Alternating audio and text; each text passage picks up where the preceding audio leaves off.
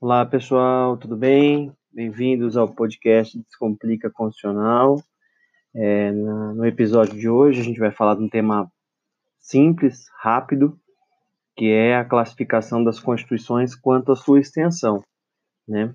Nesse sentido, é, as constituições podem ser concisas ou sintéticas, são aquelas que têm poucas normas, e essas normas são geralmente abertas e indeterminadas, seja, são normas que admitem uma maior interpretação e, e elas conferem uma, uma maior confiança ao legislador ordinário para é, concretizar a realidade daquele local, né?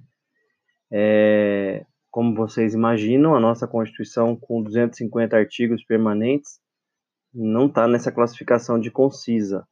A nossa Constituição, em oposição às concisas, é classificada como analítica, né?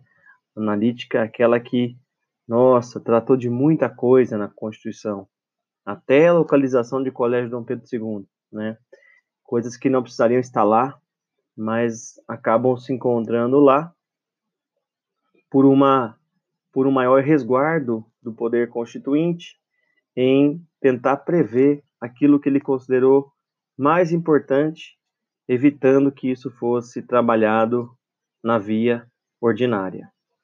É, o Brasil, então, traz uma Constituição analítica, uma Constituição extensa, uma Constituição prolixa, que é, cuida de muita coisa, trata de muitos temas, temas que talvez não precisassem estar ali, né? É, mas isso também é uma questão cultural e tal, então o que interessa aqui para o nosso ponto teórico é a análise da classificação quanto à sua extensão. Então, revisando. Em relação à extensão, as constituições podem ser sintéticas e analíticas.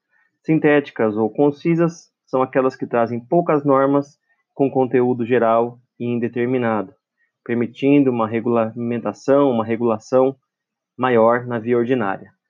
É, normas em oposição às concisas ou sintéticas são as analíticas, como é o caso do Brasil, que traz muitas normas na sua Constituição, de variado conteúdo, e é, normas que muitas vezes nem precisariam estar ali, tá bom? Então, Constituição sintética e Constituição analítica é a classificação quanto à extensão. Espero que tenha entendido.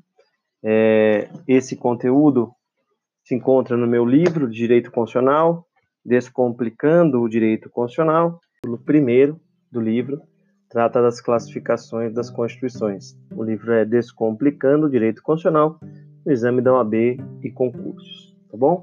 Abraço a todos, nos vemos no próximo episódio, continuando as classificações da Constituição.